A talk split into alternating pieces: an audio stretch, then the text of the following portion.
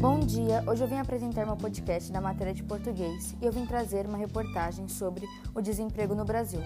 Meu nome é Isabela e eu sou do oitavo ano A. Então vamos lá. O desemprego é a condição dos indivíduos que se encontram em idade para trabalhar, estão em busca de trabalho, mas não conseguem encontrar uma atividade para ser feita.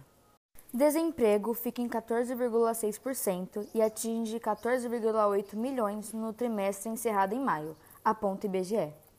De acordo com o IBGE, esta foi a segunda maior taxa de desemprego da série histórica, iniciada em 2012.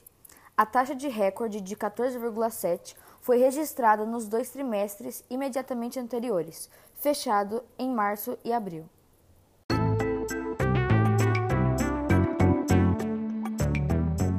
Essa foi a notícia de hoje. Muito obrigada pela atenção e é isso. Tchau.